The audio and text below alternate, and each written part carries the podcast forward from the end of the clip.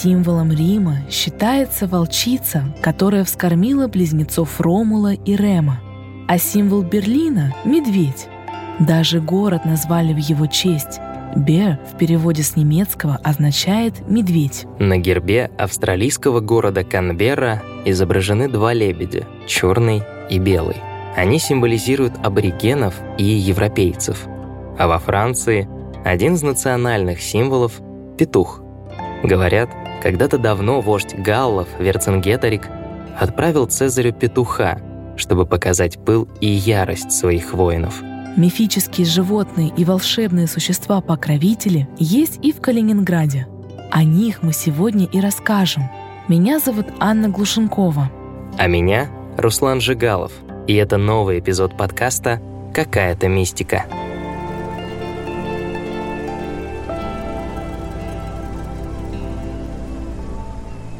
В сезоне про Крым мы рассказывали о русалке из Месхора, из-за которой плачут родники.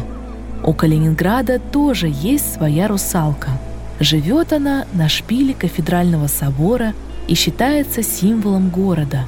Кафедральный собор был построен в Кёнигсберге в 1333 году.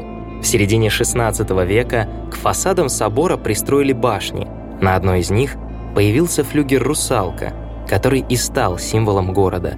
Во время бомбардировки Кёнигсберга в августе 1944 «Русалка» сгорела в пожаре. Восстановили ее только в конце 90-х. Считается, что русалка защищает моряков, которые отправляются в плавание. Об этом поверье рассказала гид по Калининграду Наталья Зазулина. По легенде, когда она видит, что мужчина уходит в рейс, она трубит в свой горн и предупреждает других русалок, своих подруг, которые обитают в дальних морях и океанах, что ее мужчины отправились в плавание, и их строго запрещено заманивать в свои сети. Есть еще одна версия этой легенды. Говорят, когда русалка трубит в горн, то есть в рог, моряки слышат этот звук и, ориентируясь на него, возвращаются в родную гавань. Покой калининградцев охраняет не только русалка, но и прусский кот. Его называют хранителем ключей от древнего Кёнигсберга. Одна из легенд рассказывает о коте по кличке Вульф. Он был потомком древнего кошачьего рода. Его представители служили при дворе прусского короля Фридриха. Говорят, животное следило за строительством королевского замка и городских мостов – а еще кот якобы видел, как по улочкам Кёнигсберга бродил философ Иммануил Кант. Вульф, как гласит поверье, искал добрых людей и делился с ними невероятными историями. Он рассказывал о бароне Мюнхгаузене, о крошке Цахисе, о щелкунчике и мышином короле. Своими историями кот веселил детей и считался самым верным их другом. За преданность коту вручили ключи от Кёнигсберга и назначили хранителем города. Он с уважением относился к своей миссии, бережно охранял тайны, передавая их своим потомкам. Есть и вторая легенда о прусском коте. Согласно поверью, когда-то давно в Кёнигсберге жил трубочист, и был у него кот-помощник, черный как сажа. Жили эти двое бедно, но дружно. Однажды трубочиста и кота позвали к самой королеве Луизе. Нужно было почистить трубы в ее летней резиденции. Работы было много, так что королева решила переждать в саду. Вдруг из-за кустов выскочила огромная крыса и напугала ее величество. Королева закричала. Кот, помогавший трубочисту, бросился на помощь, поймал крысу и задушил ее. Другие крысы испугались и убежали из сада. Королева была благодарна коту и хотела его погладить, да только тот был весь в саже. Тогда Ее Величество приказало отмыть животное.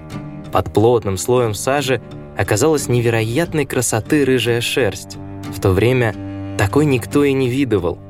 Королева разрешила трубочисту и коту остаться в замке. Они продолжили усердно работать, и лишь по ночам кот позволял себе прогуляться у королевских ворот. Считается, что рыжие коты в современном Калининграде – это потомки того самого кота-трубочиста. Сам же он навеки остался стоять у королевских ворот в виде скульптуры. Говорят, прусский кот исполняет желание каждого, кто его погладит по макушке или почешет за ухом. Причем желания сбываются в течение года.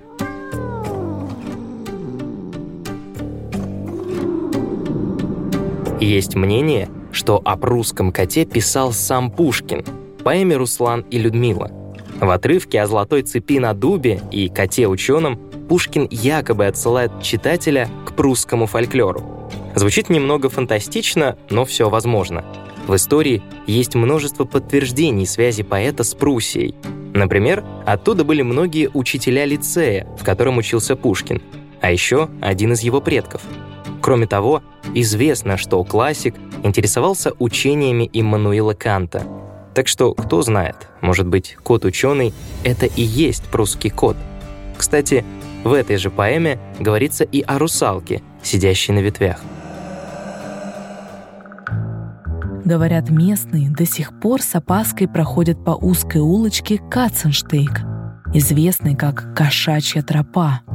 С ней связана легенда о средневековых ведьмах. Давным-давно на бедных улицах Любенихта жили ведьмы. Как правило, это были жены пивоваров. Женщины владели черной магией и иногда обращались в больших черных кошек. Они отправлялись на шабаш через реку Прикель. Никто из местных не знал, кто именно был ведьмой, пока однажды черную кошку не увидел стражник Любенихта. Тот заметил, что каждый вечер животное выходит из пивоваренного дома на вершине холма Мюлленберг. Кошка спускалась по узкому проходу между домами и, озираясь по сторонам, уходила к реке. Стражник рассказал об этом другим. На следующую ночь кошка на него напала. Она вцепилась зубами в шею так, что стражник с трудом смог отбросить ее в сторону.